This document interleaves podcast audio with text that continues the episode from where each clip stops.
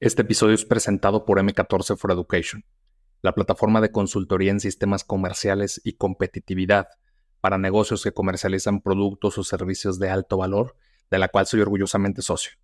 Si estás buscando incrementar la competitividad de tu empresa y mejorar tus resultados comerciales, visita m14.com. Con letras sería m c a t o r c e.com, m14.com y solicita una auditoría totalmente gratis mencionando a Progresivo Podcast.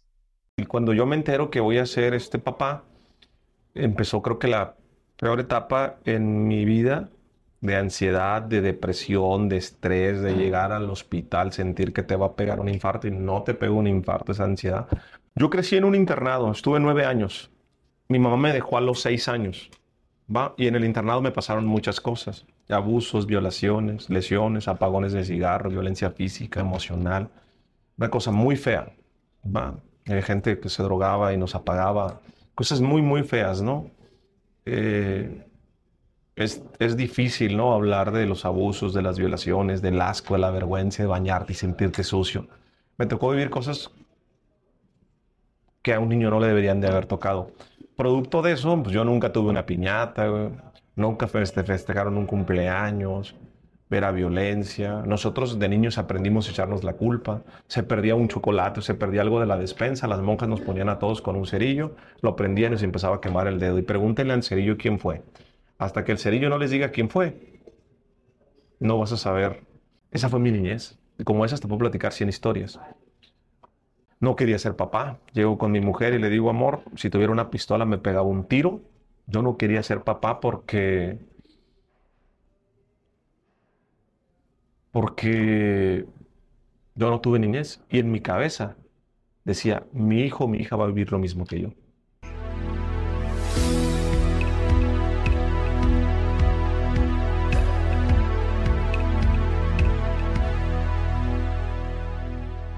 Bienvenidos a Progresivo Podcast, yo soy Alberto Larracilla y aquí entrevistaremos a personas destacadas por su mentalidad de grandeza.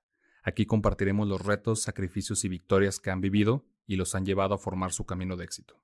Hoy tenemos como invitado a Jorge Serratos, conferencista internacional de foros como TEDx y host de Sinergéticos, el podcast más escuchado de México en su categoría, con su filosofía 1 más 1 es igual a 3. Jorge es licenciado en Derecho Corporativo y galardonado con el doctorado honoris causa por parte de la Universidad de Harold. Hoy hablaremos de aprender a ser hijo al ser padre, la perseverancia ante las dificultades y el movimiento sinergéticos. Jorge, bienvenido a Progresivo Podcast. Contento de estar contigo, gracias por la invitación. No, gracias a ti por, por estar aquí. La realidad es que es un referente ya en toda la industria del, del podcasting y toda la industria del, del, contenido y la comunicación. Yo todavía me acuerdo cuando vi tus primeros videos Sí. Este, me acuerdo que había uno que grabaste en la playa. Sí. Este, hace unos tres años. Seguramente. Más o menos, algo, así. Eh, pero también eres un amante del tenis, ¿no? Y estamos cerca de, de, la WTA. Sí. Me parece que es este mismo mes. ¿Cuándo, ¿Cuándo, empezó tu afición y tu amor por el tenis? Mi afición empezó, creo que hace como, no, tengo 38 años Tenía yo 32 años cuando empezó el, que, que, le agarré un cariño al tenis. Fíjate que mi lógica fue así. Yo creo mucho en la sinergia, en los ecosistemas, en el networking, en el capital social. Cuando yo terminé la universidad en Ensenada, empecé en, las canchas del Hidalgo, iba con un señor que se llamaba Omar a que me enseñara tenis. ¿Va? Porque yo decía, voy a ir a hacer una maestría, no sé si vaya a Monterrey, a Ciudad de México, este, Guadalajara, pero la gente que juega tenis tiene dinero. Y es más fácil tener amigos con dinero que sin dinero. Esa era como mi lógica en ese momento, pero nunca aprendí bien. Fui, yo pensé que comprar una raqueta en Walmart de 300 pesos y pegarle ya era jugar tenis, ¿no? No, jugué, jugué, jugué, pero no, realmente no hubo ningún tema. Llegué a Guadalajara, cinco años después empecé a practicar, un mes, pero lo dejaba, porque lo mío era el fútbol y el básquetbol.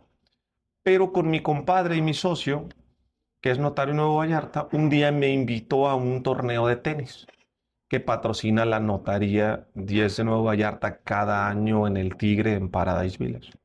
Y me tocó vivir tres días del torneo. Recuerdo que salí yo llorando del torneo, de la emoción que yo sentí de ver tan bonito cómo había tantos tenistas, cómo era la premación, cómo eran los hijos, las mamás, los papás, el convivio, las gradas, ¡ah!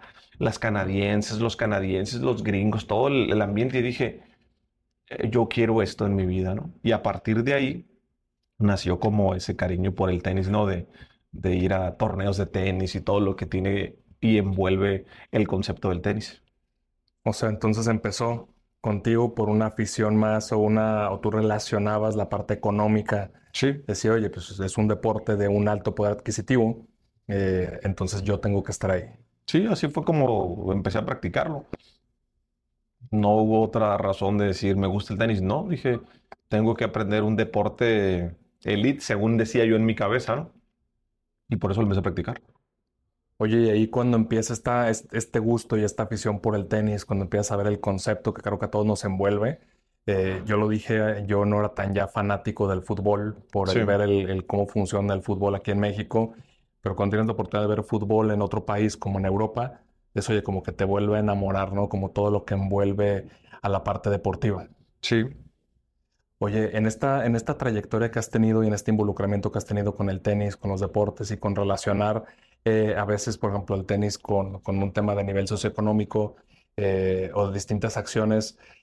¿Tú cómo te has desarrollado y, cómo has llevado este equilibrio entre la parte física y entre la parte eh, mental o entre la parte de desarrollo profesional? Yo sé que tú tienes un par de maestrías, tienes un, doctorado.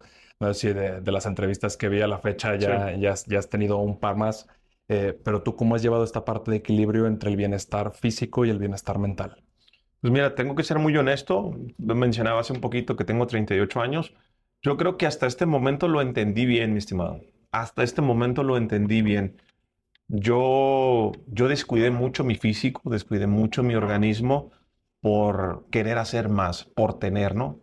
Aparte que querer y de tener nadie se ha llenado. Entonces, en mi historia de vida, pues, yo era muy pobre y yo quería tener dinero a toda costa, ¿no? Quería ser alguien y quería tener un hombre y que no me faltara lana. Entonces, si tengo tres maestrías, tengo dos doctorados, se escucha bien fácil decirlo.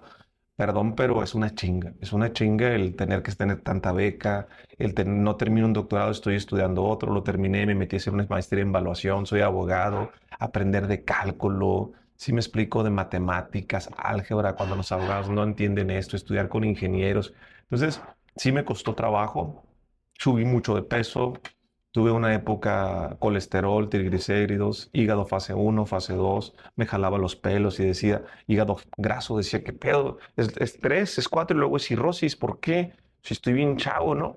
Este, tenía malos hábitos en alimentación, me encantaban los empanizados. ¿Cuántos años Los camarones en ese momento, en esa época, debió ser de los 27 a los 33 años, más o menos. Eh, pesaba 105 kilos no se me notaba. Te voy a mandar unas fotos para que las pongas aquí, esto así, no, no tenía papada, pum. Eh, pero estaba joven, time is money. I want all my money running. Yo creí que iba a ser joven todo el tiempo, entonces la juventud es un defecto que se quita con el tiempo. A los 33 años entro en conciencia. Yo, dejo, yo tengo 8 años sin tomar alcohol, ¿no? También me gustaba mucho el pedo, me gustaba mucho fumar. Entonces, de pronto cuando me casé dejé de tomar y dejé de fumar y empecé a entrar en hábitos, ¿no? En comer mejor, eh, bajo de peso como 15 kilos, empiezo a hacer más ejercicio, pero yo soy una persona como muy extremista, muy trincado, muy de voy a hacer esto y lo hago, voy a hacer un podcast y hago un podcast. Voy a ser conferencista y voy a ser conferencista. Voy a ser empresa, voy a ser empresa. Voy a jugar tenis, voy a jugar tenis. Y el problema de la gente que somos así, que es una virtud y es un defecto, es el hiperfoco yo lo veo y digo, voy a hacer eso, voy a hacer eso, voy a hacer eso, voy a hacer eso, y no me distraigo. Pero el problema es que te llevas a otras cuestiones. Ahora, contestando la pregunta que me hiciste, que es una pregunta muy valiosa para la audiencia, fui al Camino de Santiago y eso fue lo que me hizo entender a mis 38 años, fui en marzo, que mi riqueza es mi salud. No hay nada, nada más poderoso que mi riqueza. Si me explico, ahorita empiezo a correr 10 kilómetros todos los días. Yo no corría, eh, a entender eso. O sea, te cuento la historia. Voy al Camino de Santiago. El Camino de Santiago caminas 20 a 30 kilómetros diarios por 30 días. Yo tengo 38 años y si tú me alcanzas a ver en cámara, yo no tengo, o sea, no, no, no soy una persona obesa, no soy una persona que no tenga buena salud. Sin embargo, cuando voy al Camino de Santiago, me encontré con unos griegos de 75 años. ¿Has visto esos señores mayores de edad que los ves al putazo? Delgados, así, sus manos ya de 75 años, con, como con, este, manchitas. con manchitas, pero fuertes los señores. Hubo un día que yo casi me desmayo después de 10 días de estar caminando. Yo los veía como ellos me pasaban chiflando. Y dije, eso es ser rico. Se me, se me quedó muy claro, eso es ser rico. ¿Sí me explico? Hay muchos aprendizajes que, que tengo. Hoy, ¿qué es lo que digo? Es, mi riqueza es mi salud. ¿Sí? ¿Cómo hago ese complemento? Sigo ese enunciado. Nada vale la pena si no tienes salud. Y lo que te digo es bien trillado porque ya lo hemos escuchado, todo el mundo lo escucha. Pero la gente pendeja lo escucha, pero se mete toda la farmacia de Guadalajara en drogas, güey. Fuma como loco, pistea como coche hasta quedar a matar neuronas. Lo escuchamos, pero somos tontos. Yo ahí fue donde dije, deja de ser un poco tonto y entender si es cierto. ¿De qué me sirve tanta lana? ¿De qué me sirve tanto si no me puedo mover del punto A al punto B? Entonces yo dije, yo quiero llegar a esa edad y estar al 100. Entonces más o menos hoy, hoy la respuesta que te puedo dar es mi riqueza es mi salud. Nada vale la pena si primero no me pago a mí mismo en tener salud. Cuando le escucha, o sea, que vives en una etapa donde quieres sacrificar, donde dices, oye, estás en la etapa de la chinga y muchas veces sacrificas o a la familia Sí. o sacrificas tu condición física. O sea, yo cuando empecé a ver la historia, eh, yo me identifiqué porque yo siento que estoy en ese, en ese punto donde yo hace aproximadamente dos años, yo sacrifiqué mi condición física Sí. por más dinero. Sí. Entonces yo era un tipo de, no- de 90 kilos Sí. con mucha masa muscular y de repente empiezas a trabajar, a trabajar y cuando te empiezas a obstinar tanto por el trabajo, o cuando menos a mí me pasó, te empiezas a deprimir. Y estamos en etapa de pandemia, ¿no? Entonces yo caigo en esta parte de depresión y engordar 30 kilos más. 30 es, Sí, un, sí. es un buen número. Eh, y ahorita estoy en ese camino de, oye, pues ahora cómo busco ese equilibrio entre regresar, a lo mejor no a esa misma condición física que tenía antes, pero cómo lo puedes conectar sin, sin tirar toda la parte de proyectos o todo lo nuevo que estás haciendo. No, es, es, es ese, es ese gap el que, el que muchas personas a veces dicen, oye, pues yo tengo que sacrificar eh, la familia o tengo que sacrificar condición física por tener más dinero, porque muchos estamos en esta carrera de la rata, ¿no? De estar buscando Sí. más dinero constantemente. A ti en esta parte de buscar más dinero, que, que yo sé que, que muchas veces es el incentivo de las personas, eh, ¿en qué punto de tu vida dejaste de buscar más dinero para empezar a priorizar el resto de áreas importantes? Yo sé que el libro Ikagai, que es esta parte Sí. del equilibrio, pues muchas veces no es cierto, creo que siempre está como desbalanceado, pero ¿en qué parte de tu vida tú dejaste atrás los prejuicios que tenías con la parte del dinero y con estar buscando más? No que no lo busques, sino que el enfoque ya va más a un tema de felicidad y de plenitud. Fíjate que este consejo es bien interesante porque a veces es muy injusto. Todos estos podcasts y todos estos mensajes motivacionales que se suben a redes sociales con una musiquita, ¿no? De encuentra tu pasión y que hablan del éxito y el éxito es muy subjetivo. Yo he hecho cerca de 250 entrevistas y me he dado cuenta que he encontrado más de 80 definiciones de éxito, ¿no? Y mi compadre tiene una frase. A veces que nos ponemos a filosofar, él y yo, él dice, compadre, sí, lo que pasa es bien fácil, güey hablar de que busca tu salud cuando ya tienes una casa de dos o tres millones de dólares, güey. Cuando ya tienes dinero en el banco, cuando tienes propiedades, cuando puedes vivir tus rentas. Dile a alguien que no tiene que deje de buscarlo. Entonces, pues yo no te voy a dar una respuesta de reina de belleza. Yo creo que lo dejé de buscar cuando me di cuenta que ya lo tenía. Pero también es valioso, porque conozco muchas personas que ya lo tienen, pero no se dan cuenta. Es bien triste correr una carrera de 10 kilómetros, llegar al kilómetro 10 y seguir corriendo a la misma velocidad. Espérate, espérate, ya ganaste. Ya llegaste. La mayoría de la gente, hermano, ya llegó. Pero la ambición, el ego, el competir con el compadre, con el amigo, con el primo, con la sociedad, es lo que te hace que sigas avanzando. Yo lo que me di cuenta es, no te vas a llevar nada. Nada, absolutamente. Haz un alto. En la lentitud también hay belleza. Y empieza a ver otras cosas valiosas. ¿Cómo podemos hacerle que más personas estén donde tú estás? Empieza a aportar valor, empieza a ayudar a la gente. Lo que yo digo, empieza a hacer sinergia. Entonces yo me di cuenta realmente de esta situación yo creo que hace tres años exactamente, cuando empecé a hacer redes sociales. Unas semanas, dos semanas antes me hice muy consciente de decir, hey, ya llegué donde que yo quería estar. Sí, ya quería y ya, ya, ya, ya estoy donde quería estar. Esta parte de escalera que vamos mencionando, donde sentimos que llegamos a una parte, vemos la competencia y siempre estamos en búsqueda de más. Creo que, digo, no sé tú, que yo sé que te gusta mucho viajar, ¿qué relación tienes con los viajes? Pero yo en mi primer viaje internacional, yo le decía a mi esposa, eh, y tuvimos muchos pruebas al viajar, perdimos un vuelo, etc. Es que yo no siento, o sea, una parte de mí dice, yo no puedo viajar.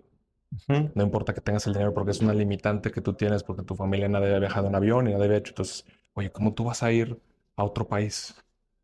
Esa parte del limitante, pero cuando lo logras, que es como lo ves como un, escalón, después ya quieres otro, ya quieres otro y es cuando esa carrera eh, que nunca termina. Yo sé que tú has tenido muchas etapas de esta transición en las cuales te vas dando cuenta de, de un momento de tu vida que tiene que evolucionar. No creo que hoy estés en una etapa eh, digo, cuando menos yo, yo lo percibo como audiencia de tu contenido, es pues una etapa de maestro, una etapa de, enseñar, obviamente, y que no todas las personas tengan que experimentar en cabeza propia, eh, pues lo que es el, miedo, lo que puede ser la sensación de fracaso, lo que puede ser el atravesar muchas problemáticas. Eh, yo sé que tú tuviste un accidente en, Ensenada, un choque que te cambió la vida. en ese momento, ¿te gustaría platicar un poquito de esto? Sí, claro. Yo tuve un accidente a la edad de 18 años, cuando estaba en pandillas, me era muy vago, jugamos contra las llantas de un tráiler y me paró como dos meses y medio, tres meses sin poder ver porque mi cara se llenó de vidrios. Si tú alcanzas a percibir toda esta ceja que tengo aquí, todo esto es una cicatriz, toda mi cara. Voy en el asiento del copiloto, no traigo el, el cinturón de seguridad, salgo disparado, termino en el hospital y de ahí te digo, fueron dos, dos meses y medio, tres meses muy complicados, donde o quedaba ciego o quedaba así, o la libraba. Sigo con problemas con los ojos, yo no, no lo ubico con los ojos, siempre tengo que traer mis gotas y este tema, pero miro perfectamente. Eh, eso fue como un detonante para mí y para mucha gente es como el momento que me hizo cambiar, ¿no? El decir, ah, caray, volverme consciente de mi realidad, ¿no? Estoy pobre, vivo en una casa de 3x3, en un cinturón de miseria, en la colonia 89. Mi mamá que la aborrezco y que estoy peleado con ella, realmente sí me quiere. De las 60 personas que estaban en la pandilla, en ese momento yo era el líder, nadie me fue a ver. entré como en conciencia de muchas cosas y dije, la estoy regando, la estoy regando. Y ahí es como empieza mi, mi etapa de crecimiento. Siempre de menos a más, de menos a más. Le digo yo a la Forrest Gump, ¿no? Este, pues vamos a trabajar en una maquiladora, nos van a pagar 700 pesos a la semana y va. Y así empezó. O sea, nunca fue un plan. O sea, realmente, si, si sacamos la cuenta de hace 20 años, de los 18 ahorita, 20 años después, nunca lo planeé. Sí, por eso me gusta mucho la filosofía Forrest Gump. ¿Va? La vida es como una caja de chocolates, nunca sabes qué es lo que te va a tocar. No sabía yo que si tú te vas a tres años y te digo que ibas a tener un podcast y que vamos a estar grabando, es cierto. La gente, conozco muchos asesores de seguro que ganan millones de pesos vendiendo seguros. Yo les pregunto, ¿quién cuando era niño soñaba que iba a vender seguros? Ay, levanta la mano. La vida te va llevando. El tema es dejar de pelear con la corriente que te va llevando y empezar a aceptar el rol que te toca y disfrutarlo y hacer lo mejor que puedes hacer. Pero básicamente, pues ese fue mi accidente. De ahí empecé a avanzar me, terminé la preparatoria, luego empecé a estudiar la universidad y una cosa me fue llevando a la otra. O sea, realmente tú te fuiste preparando, que yo lo he platicado en otros podcasts, para las oportunidades. Creo que al final pues, no sabemos lo que toca hacia adelante, pero tú buscaste prepararte eh, en, la parte mental, en la parte emocional. Sé que también te preparaste en temas de programación neurolingüística, tema de comunicación, eh, para las oportunidades, cuando llegaran poder, poder acceder a ellas. Sí, mira, yo nunca he querido ser el mejor, pero siempre me preparo como si fuera el mejor. Siempre cuando me ponen a hacer algo trato de hacerlo lo mejor posible. ¿Qué fue lo que yo hice? Me empecé a, a preparar. Cuando entré al concurso de oratoria y de declamación en la preparatoria, que eso fue lo que me hizo dar el brinco y que conocí a Gabino Ramírez, que posteriormente conseguí una beca en la universidad, me aprendí cosas que no sabía ni qué significaban, ¿no?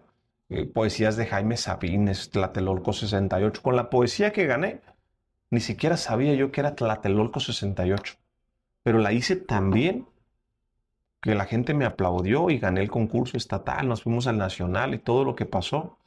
En la universidad no sabía lo que iba a venir, pero terminé con 10.0 porque tenía una beca que si no me sacaba 9.9 la perdía. Entonces yo me preparaba me preparaba. Nunca quise que cuando terminara la universidad el gobernador me diera un premio y me dijera es el mejor promedio del estado y que me dieran una beca para estudiar una maestría entre Monterrey, Guadalajara y Ciudad de México y que yo decidiera aquí. Yo mi plan era, terminaba la licenciatura, venía, hacía la maestría en Guadalajara, hacía el doctorado y me regresaba a casarme con el amor de mi vida en Ensenada. Ya tenía yo mi plan perfecto. Y mira, ni me regresé, ni era el amor de mi vida, y me casé con otra persona, pero lo que te quiero transmitir con esto es, compré cuatro plumas Big, una negra, una roja, una azul y una verde. Y todos los días cuando llegaba a la universidad hacía una guía. Dos horas hacía una guía. Con la pluma verde me acuerdo ponía el número. ¿Sí? Con la roja ponía guía de derecho constitucional. Con la pluma azul ponía la pregunta. ¿Qué dice el artículo tercero de la Constitución? Y con la pluma negra ponía la respuesta. Todo lo que yo veía en clase, yo llegaba y no me costaba dormir. Sino, hoy vimos, por ejemplo, la definición de Ulpiano de justicia, ¿no? Es el acto firme y continuo de darle a cada quien lo suyo. Cuando me despertaba en la mañana, lo primero que hacía era agarrar mis guías. Cuando llegaba el examen, mis guías eran tan buenas que quien me las compraba podía no ir nunca porque fui a una universidad privada, yo tenía beca y la mayoría de la gente tenía problemas de rico, andaba en el pedo, peleándose con los papás. Yo les daba mis guías y tú con mis guías podías pasar el examen sin haber ido a clases. Si me preguntas a mí, ¿yo sabía que eso me iba a llevar algo? No, absolutamente. Yo quería tener la licenciatura para comprarle un baño a mi mamá, porque nosotros teníamos baño de pozo, era una letrina nada más. Un día, un día tener una computadora y un carro. Siempre he venido de menos a más. Se fue a la universidad. Estando en la universidad, conozco un maestro que me enseña un cheque de 420 pesos la hora. Mi mamá ganaba 90 pesos al día en una cocina, no terminó la primaria. En mi casa donde yo vengo, el rico es el que tiene casa de Infonavit y tiene IMSS, el sueño de mi mamá, tener IMSS. Para mucha gente no quiere tener IMSS, mi mamá quería tener IMSS. Esa era, esa era la riqueza. Mi tía Claudia era la tía rica porque tenía una casa de Infonavit que le costó 500 mil, quinta la chingada y que la paga no sé cuántos años. Ese era, ese, ese, era el contexto donde yo venía. Entonces, lo que te quiero decir es que cuando estoy en la universidad, veo que un maestro me enseña un talón de cheques, doctor, el primer doctor que yo conozco, y le digo, ¿por qué usted gana tanto? Pues yo tengo doctorado. Ah, yo dije 420 pesos la hora. Yo saqué cuentas, dije 4, 8, 12, 16, en la madre. O sea que si doy 5 horas clase, de las 5 a las 10 de la noche son 2 mil pesos. 2 mil a la semana, 2, 4, 6, 8, 10 mil pesos a la semana. Al mes son 40 mil. Dije, puta, soy millonario, soy millonario, soy rico MacPato. 40 mil pesos. Pues yo dije, un día voy a ser doctor en Derecho. A mí nunca me gustó estudiar. Pero para hacer dinero. La gente quiere hacer dinero, pero no se hace la pregunta correcta. ¿Cuál es el vehículo al que me voy a subir para hacer dinero? Y yo no te estoy diciendo que yo sea el mejor en vehículos, ¿eh? De hecho, agarré muchos vehículos que no me jalaron y que a lo mejor perdí tiempo y con eso hice dinero. Hoy conozco más vehículos, mucho más exponenciales, que en un año he hecho más que en 10. Así que ahorita te platico un poco de eso. Pero lo que te quiero transmitir es lo siguiente. Por eso es que yo estudié el doctorado. Entonces empecé a estudiar la maestría y el doctorado. Un día antes de los 30 años estaba en la Ciudad de México y me estaban entregando mi título. Si te fijas, no sabía lo que iba a venir después. Empecé a dar clases en la UEM, en la Marista, en el ITESO, en la UP, en el TEC de Monterrey. Me pagaban 1.500 pesos la hora. Ya no le daba clases en licenciatura en maestría. Empecé a dar clases en doctorado. Y empezaron a pasar un montón de cosas. Y si te fijas, no hubo un plan. Fíjate, me llama la atención esta parte que mencionas de, del estudio y de una profesionalización de, del trabajo, que creo que muchas veces hasta que necesitamos, nos vemos en la necesidad, muchas veces que egresamos de alguna licenciatura, nos sentamos y, oye, pues ahora sí tengo que ponerme a trabajar. Sí. Creo que esa metodología tú la llevaste desde que eras estudiante, pero ¿cómo eran tus relaciones sociales? O sea, tú en la parte social, mientras estabas en la universidad, que has mencionado en distintas charlas, que fue, que fue una etapa muy complicada, a veces más, más complicada que, que la parte de cuando eras niño, la parte del internado o, o la parte de la pandilla, o sea, que era una parte muy complicada no solo por la parte de bullying, o sea, que, Sí. que creo que muchos hemos, hemos sufrido en la, en la parte escolar, sino cómo tú ibas compensando la, la parte de relaciones sociales. Sabes que lo he dicho, yo tengo tres etapas, ¿no? El internado, las pandillas y la de universidad. La más complicada para mí fue la universidad porque me dieron una beca. Tenía que sacar 9.9 promedio, hacer un deporte de alto rendimiento, no tener una falta y no tener un reporte. Muchos años después, el dueño de la universidad, que me lo hice compa, le pregunté, ingeniero, ¿por qué me dio la beca? Yo venía con 6.0 de la preparatoria y me dice, para que no estuvieras chingando. O sea, por estar de persistente. ¿Por qué fue tan complicada? Porque me tocó ir a una universidad que en la época se pagaban 4 mil pesos, 3 mil 800 pesos más o menos al mes. Era, era mucha lana. Si mi mamá ganaba 90 pesos al día. Todos tenían carro. Yo no sabía manejar. ¿Quién me enseñó si no crecí con mi papá? Nadie me enseñó a usar desodorante. En la universidad a la que yo fui, al Tecnológico de Baja California, vas de traje. Griggs Oxford, camisa blanca, corbata tinta. No teníamos para un traje. Ellos iban a San Diego y se compraban un traje Calvin Klein. Yo terminé con un traje toda la universidad durante cuatro años. Parecía como clavillazo, como tintán. Todo remendado con cinta. Porque cuando me daba frío, iba a los globitos, a la segunda, al saldo, y con 20 pesos me compraba una chamarra del Cruz Azul. No le voy al Cruz Azul. Estaba calientita. Ellos compraban gabardinas Kenneth Cole, Calvin Klein, Hugo Boss. Yo no entendía. Era complicado porque en mi cabeza no me podía ayudar a entender, porque no era el contexto que, que una pluma costara cuatro mil o seis mil pesos, Mont Blanc, que la movieran así y que dijeran, yo voy a ser el próximo presidente municipal. Y yo decía, ¿yo qué voy a hacer? Yo soy un pendejo. Yo, yo no sabía qué quería hacer de mi vida porque no tenía un plan. Solo tenía que mantener la beca para un día, si terminaba, ser alguien. Por eso era muy complicada. A veces me humillaban, a veces me decían algo. Yo les podía poner en su madre porque era bueno para el pleito, pero iba a perder la beca. No sabía defenderme, no entendía. En la prepa yo tenía mi pegue, pero eh, eh, no, no con las bonitas, sí, no con las bonitas, las fresitas me volteaban a ver y me decían, me pinche naco. Este, no me pelaban. Acá no me pelaba nadie, porque estaba en una universidad donde va la gente de lana de Ensenada y yo era de la colonia popular 89. O sea, era como la mascotita, era como el rarito, ¿me explico? Era muy complicado porque no lograba encajar, no entendía el mismo idioma. Sí, no entendía. Nosotros tomábamos tonalla con revuelto con tropicana con, y listo, agua loca. Acá tomaban este, Jack Daniels, eh, Bucanas, eh, Light, cosas que yo no sabía ni que existían, porque no estaban en mi contexto. Nosotros tomamos caguama tecate. Y hay de ti que le tomes mucho porque te pongo un chingazo, ¿no?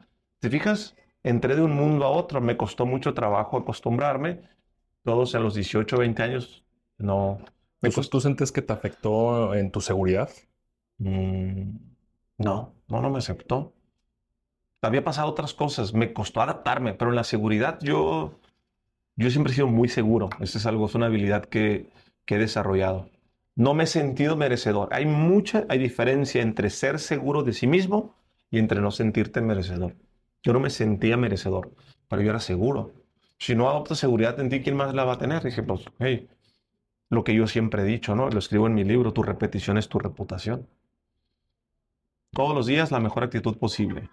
Hoy lo hago mejor que ayer y un día a la vez. Como lo que el ejemplo que te puse de las guías, de estudiar, de estudiar. Todos los días en la universidad me senté hasta enfrente y miraba y levantaba la mano y levantaba la mano y tenía una duda y levantaba la mano. ¿Qué te estoy tratando de decir con esto? Pues yo trataba de ser seguro, empezaba fingiendo, pero no, no me afectó en la seguridad, me afectó en el merecimiento, en el decir, puta, yo no me merezco esto, es que esto a mí no me toca. En las relaciones sociales siempre he sido muy bueno, pero no en general, en tema específico. Yo soy una persona muy sniper. Siempre en mis conferencias le pregunto a la gente, ¿quién de aquí conoce muchas personas? No, pues levanta la mano un montón de gente, ¿no? ¿Quién de aquí tiene mucho dinero? La bajan todos. ¿Quién de aquí es millonario? La bajan todos. La mayoría de la gente conoce cantidad de personas. No conoce calidad de personas. ¿Te explico? Hay algo que se llama capital social, que muchos años después lo entendí en los libros, lo que yo en mi concepto le llamo la madre Lodia. ¿Quién es tu madre Lodia? ¿Quién es tu mecenas? ¿Quién es tu padrino? Yo me dediqué a hacerme amigo de una persona en la universidad que me ayudara a llegar a mi siguiente punto. La mayoría de la gente quiere conocer a muchas personas porque se siente bien padre estar en la jugada, ¿no? Y andar dando tarjetas y conozco a fulanito y la chingada. No, en mis relaciones de networking siempre he sido muy bueno, siempre he sido muy sniper. ¿Quién es la persona que si la trabajo bien, que si me enfoco en esa persona me puede llevar del punto A al punto B? En mis relaciones siempre lo he hecho muy bien, creo que es una habilidad nata que tengo desde el internado. De hecho, es mi superpoder las conexiones. ¿Con quién me conecto que me lleve hacia acá? Fíjate que eso mismo hablaba con Daniel Reynoso, sí. de hecho está su edificio. Eh, mencionaba que muchas veces las personas que vamos eh, viendo cómo nos relacionamos y cómo conectamos, muchas veces donde las personas fallamos es que solo pedimos, pero no damos. Y las personas no son tontas. O sea, cuando tú te vinculas con alguien y solamente estás esperando algo de él, y sobre todo si eres una persona que ya tiene ciertos años de experiencia, Dicen, oye, pues que yo me siento en mi silla y me llegan un montonal de personas que me quieren vender, que necesitan un consejo, que quieren grabar, que quieren hacer cualquier cosa, que solamente me quieren pedir, pero realmente yo no siento que alguien venga con una propuesta de dar o de subirse al barco en, conjunto, que sería pues, el equivalente a un tema de, propuesta de valor. Tú en esta parte que mencionas de ser sniper, de, poder tener esta habilidad de elegir a las personas, eh, tú también has identificado eh, o tú también tienes esta habilidad para identificar cómo tú sumas a las personas y cómo las puedes, o sea, cómo, cómo puedes ser equipo con la gente para llevar de un punto A a un punto B. Por ejemplo, que hayas conocido a alguien en una conferencia o en algún podcast y que eventualmente esa persona trabaja contigo, se convierte en un socio, eh, se van guiando, obviamente, para hacer este, el, nombre de energéticos. O sea, para tener esta parte de la conexión. Sí, o sea, es la pregunta es bien sencilla. Cuando tú tienes tu objetivo muy claro, ya lo tienes súper, súper claro. Es hacerte la pregunta, ¿qué es lo que no sé que tengo que saber para llegar a este punto en relación a esta persona? Y de la persona que tú vas a empezar a boxear, ni siquiera se trata de aportarle valor. Se trata de entender qué le mueve a la persona. Esa es la clave. ¿Qué le mueve a la persona? ¿Qué es eso que le mueve? Si entiendes ese juego, lo más es sencillo. Y para poder entender eso tienes que tener información, tienes que investigar. De hecho, mencionabas que la clave para hacer un buen podcast es hacer bien la tarea de investigar. Sí, no, yo te lo decía, los primeros 60 podcasts no eran buenos. Hoy la gente los escucha porque la audiencia es muy grande, ¿no? Ya me encantó. Pero yo genuinamente cuando yo lo hacía, pues me sentaba a platicar, ¿no? Nada más no hacía una investigación correcta de qué ha vivido, miedos, inseguridades, aficiones, temas, traumas, familia, esposos, cosas de, de, todo lo que ha pasado, ¿no? Hoy que hacemos toda una investigación, cuando se siente el invitado, yo a veces siento que lo conozco de toda la vida y es la primera vez que lo veo, pero le hago una investigación tan profunda yo y cinco personas de mi equipo que entendemos por todas partes por dónde darle, ¿no? Sí, de repente llega una persona que gana millones de dólares, lo tuvimos en el podcast en Ciudad de México, pero cuando era joven fue bulímico. Sí, pregúntale, los chavos usted tienen una bronca, ¿qué pasó? ¿Cómo lo superaste? Sí, de repente llega una persona que es súper seguro, pero en el fondo está lleno de creencias limitantes, ¿no? ¿Cómo, cómo rompiste una creencia limitante? Entonces tienes que ir como, como encajando con ese tipo de cuestiones. No, muchas veces que todavía lo tienes. Sí. O sea, que llegan las personas, oye, pues yo he trabajado esto, pero también con los años pues me he creado nuevas creencias limitantes eh, y es lo que a veces pues, al final tenemos que seguir superando. Sí. Yo te quisiera preguntar porque yo me, yo me identifiqué con, con la parte de tu mamá. Sí. Con, con, la relación que tú tenías en su momento, después del accidente, mencionas que se cambia o empieza a cambiar la relación con tu mamá al darte cuenta que sí te quiere. Sí. Eh, y creo que muchas veces nos pasa. Yo también, este, o sea, crecí con una mamá soltera, con un, un padre ausente y al final creo que te cambia, creo que no te das cuenta que te cambia o que tanto te afecta hasta que vas creciendo. porque al final pues tú lo veías como, como tu norma o como la normalidad. Eh, ¿Cómo ha ido evolucionando a lo largo de los años, después del accidente, la relación con tu mamá hasta el día de hoy? Ah, mi mamá me lleva muy bien con ella. Somos muy buenos amigos, la quiero mucho. Eh, a partir de los 18, 19 años hicimos una bonita relación. Tenemos 20 años con una relación bonita, amorosa. Mi mamá dice que está muy orgullosa de mí. La saqué de trabajar, le construí su casa, paso tiempo con ella.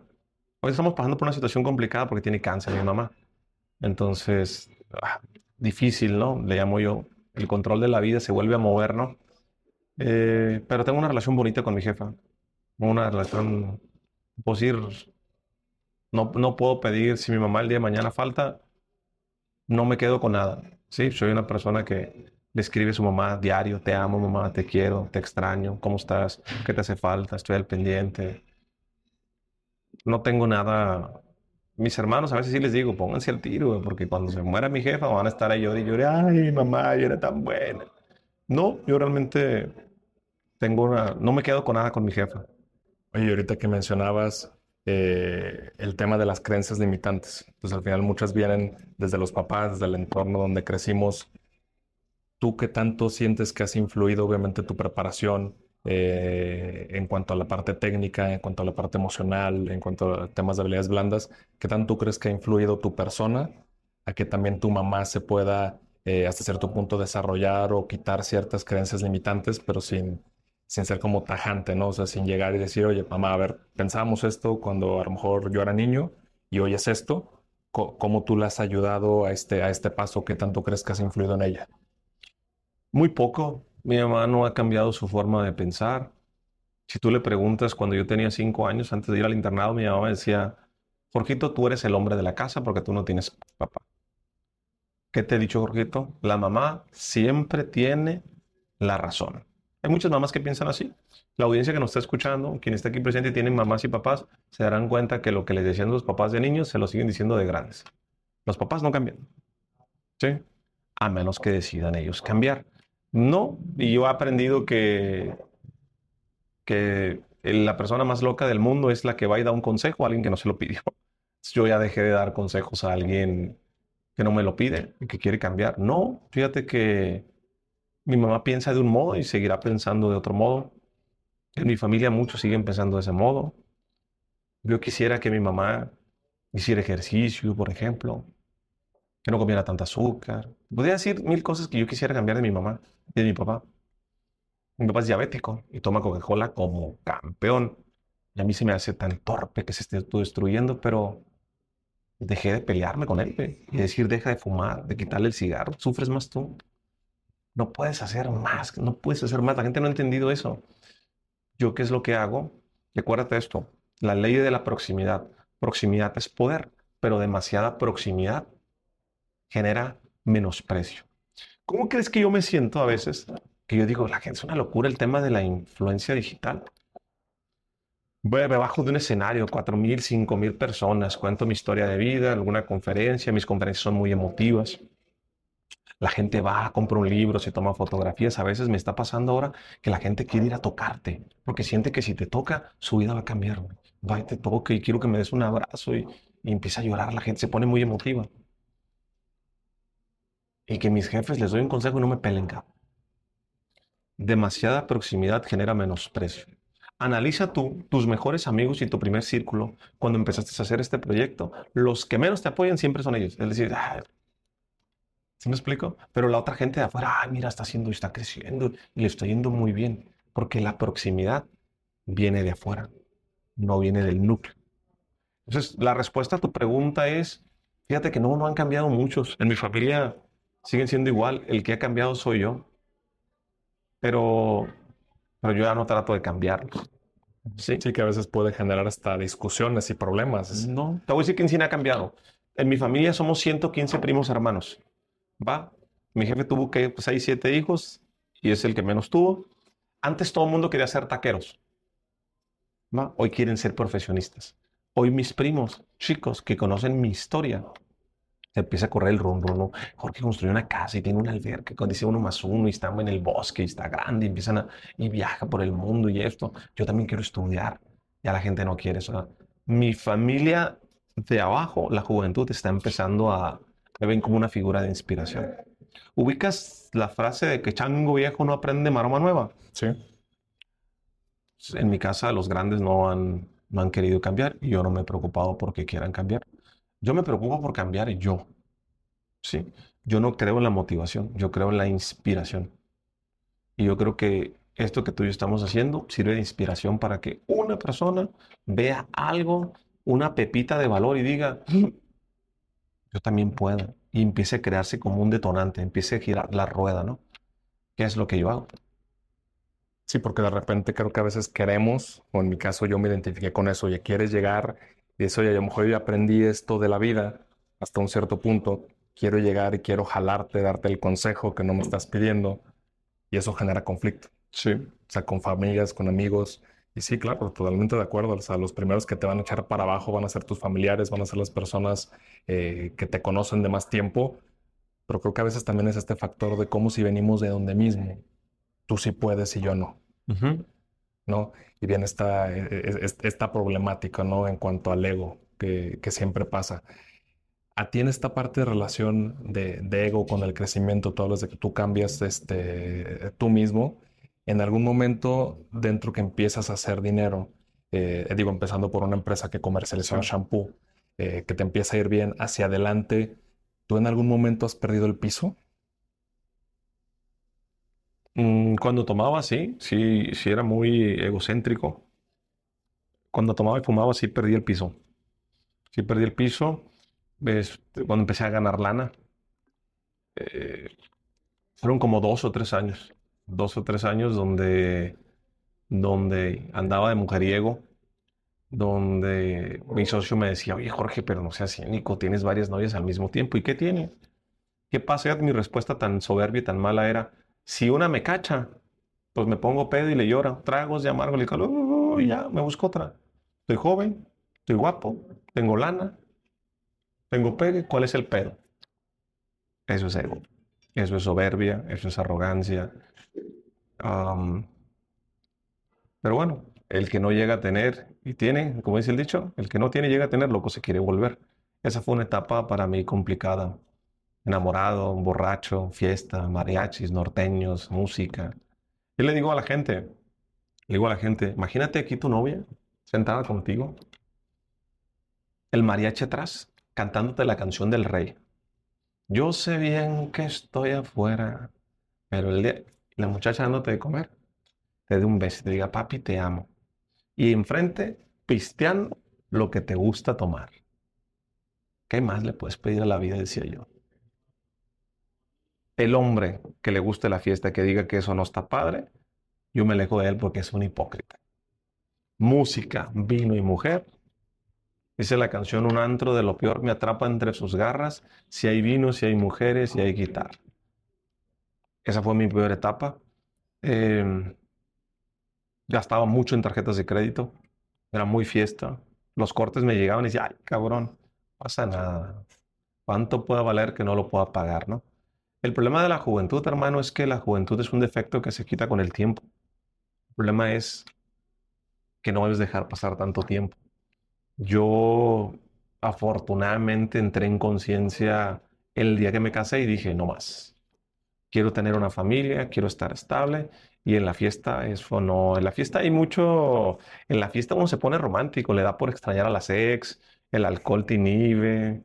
Esas historias, la gente que nos está escuchando se, se, acordará. Entonces, mi etapa de ego creo que fue esa. Esa fue mi etapa más complicada de, de este quería que vieran que ya tenía. Cuando nunca tienes y tienes, quieres que la gente te aplauda, que sepa que ya tienes. Pero desde hace, ¿qué? ¿Nueve, diez años? ¿No? Ya no, no me ha pegado. Tengo muy, muy claro de dónde vengo, pongo los pies en la tierra. Soy una persona religiosa, soy una persona espiritual, soy una persona que cree que no soy más que un instrumento al servicio de los demás y ya. Pero sí, en la juventud sí me pegó sabroso. Oye, y ahora que mencionas cuando te casaste, ¿Cómo conociste a Ana, a tu esposa? Era mi alumna en la UM cuando daba clases. Este, ahí la conocí. Ahí la conocí y ahí fue el, el clic. Este, anduvimos noviando escondidas porque pues no podía decir yo nada con el maestro, ¿no? No quería que me corrieran. Y eh, pues nos terminamos casando. ¿Y, ¿Y, tú qué viste en ella? Porque ya traes este gen emprendedor y, de avanzar y que creo que muchas veces eso afecta nuestras relaciones. Creo, que ya no puedes salir con cualquier persona porque si no entiende lo que haces, porque dedicas el tiempo a lo que dedicas, pues a veces la relación no funciona. ¿Tú qué viste diferente en Ana también para que se subiera al barco y al proyecto general que estabas haciendo? Pues volvemos a lo mismo. The life is like a box of chocolate. Tú nunca sabes qué es lo que te va a tocar. Pues yo no, en ese momento era fiesta. Tenía novia yo, tenía mi novia muy guapa. Eh, Ana era mi alumna. A mí siempre me tiraron la onda a las alumnas, ¿va? Porque yo empecé a dar clases a los 24 años. Yo le daba clases en la universidad a chavas de 18 hasta 23 años, estábamos en la misma edad. Termino, acuérdate, la licenciatura, vengo a estudiar la maestría y rápido empiezo a dar clases. Pero yo nunca acepté salir con una alumna por una simple y sencilla razón, porque hay un dicho que dice que con la nómina no te metas. Y algunas me gustaban, ¿eh? Soy ser humano. El tema es que yo decía, yo me meto con la chava, la chava se enamora, al rato el papá o la mamá la ve llorando por el patancito que la hizo llorar, porque las mujeres cuando les rompes el corazón lloran, y los hombres también, y la familia se da cuenta. ¿Qué van a hacer los padres de familia? Ay, aguántate, ¿quién es el profesor? ¿Qué crees que va a hacer el padre de familia? Va a ir a la universidad y va a decir, tal profesor, este, y qué va a hacer el profesor, lo van a correr. Entonces mi lógica funcionaba así. Yo siempre hago esquemas y dije, no, con las alumnas no me meto. ¿Para qué? Si traigo un montón de... Yo ando cotorreando por fuera, a mí muchachos no me hacen falta para el cotorreo. Con Ana me pasó algo bien curioso. Llegan tres sujetos y me dicen, ya vio Ana. Obviamente yo la vi, Ana, Ana es muy guapa, mi esposa, yo la vi, me gustó. Tú sabes, acuérdate que el amor, el dinero y los pendejos no se esconden. tú sabes cuando dos personas se gustan. La mirada no miente, ya me gusta, me gusta, pero pues hasta ahí. Ella era la concejal del salón, nos pasamos el teléfono, cuando yo le voy a llegar tarde, tengo una audiencia, esto. Y me dijeron que ella era casada, que tenía un hijo de cuatro años, pero que lo escondió para que no hubiese problema. Dije, ah, cabrón, casada y con un hijo. Y de pronto un día pidiéndome la tarea y cosas que platicábamos de temas institucionales, me dijeron que era casada y que tenía un hijo. Buenas noches, profesor. Yo le gustaba y ella me gustaba y me manda un emoji, un besito de WhatsApp. Dije, no, papá, de aquí soy. De aquí soy. La invité a salir rápido, a la semana. Llegamos y directito para el motel. A ver, hermano, está casada y con hijo. ¿Tú crees que le iba a llevar yo al, al galerías a una nieve, que me viera mi novia y lo viera su esposa? Por eso me llamó la atención. Fíjate cómo era de vago yo. Porque como tenía compromiso, ella no se iba a enamorar, ella no iba a hacer un teatro, ¿ella qué quería? A ver a la audiencia. ¿Qué crees que quería ella? No creo que la audiencia esté de pecho. La gente entiende que quería. ¿Y qué quería yo? No más. El problema es que cuando llegamos al hotel, no, se me armó la de Dios es Padre. ¿Qué te pasa? ¿Qué crees que yo soy? Tranquila. ¿Qué, quieres ir al galería? ¿Se acaba de... ¿O qué quieres ir a Andares o qué? Y me dice, a que me viera mi novia y tu esposo. Y me dice, yo no estoy casada. ¿Tienes novia? Sí. ¿Qué te pasa? ¿Qué crees que En la madre, estos cabrones me dieron la información. Fíjate, por eso nunca se crean de los chismes. El teléfono descompuesto, no. Pues, llévame a mi casa y la llevo a la casa con la cola entre las patas y dice, Santa Madre de Dios. Me deja de hablar. Muy ríspida la relación en la universidad. Pero pues yo estaba preocupado porque ya mi intención ya no era nada con ella, pero ¿cómo subsanar? Pues es mi alumna y está ahí, la voy a ver todo el semestre. Mi mujer es una mujer muy inteligente. Después de dos meses de estar platicando, le digo, ya me perdonas, ya perdóname, discúlpame, pues, ya me perdonas. Dice, sí te perdono, me dice, pero con una condición, que, que me invites un café. Y mira, estamos casados y tenemos dos hijas. The life de la vida no es una película. La gente cree que la vida es una película y que Mickey Mouse se casó con Mimi y Donald se casó con Daisy. La gente idealiza, güey. Quiere todo perfecto. No. Mi relación es tan imperfecta que la hace perfecta. Soy, yo estoy enamorado de mi mujer, la amo, la respeto, la quiero, la cuido, mi darla. Ana Fernanda, tenemos dos hijas hermosas, pero esa es la historia, así fue. Si no vienen esos chismosos a decirme esto, tal vez no hubiera casado con ella, no lo sé. Dios, destino, suerte, no lo sé. No busqué a la mujer que emprendedora, que me apoyara, nada, es... Me encantaba. Un día, yo lo digo, yo soy bien abierto, soy del norte, los hombres lo entenderán. Mucha gente me le pregunta, Ana, ¿no? Tengo muchas fans, mujeres, mi público mayor es mujer. ¿Cómo se le hace para conseguirlo como tú? Y le preguntan y van y hablan y la siguen por WhatsApp. Y, y creo que, que ella fue ella misma, simplemente.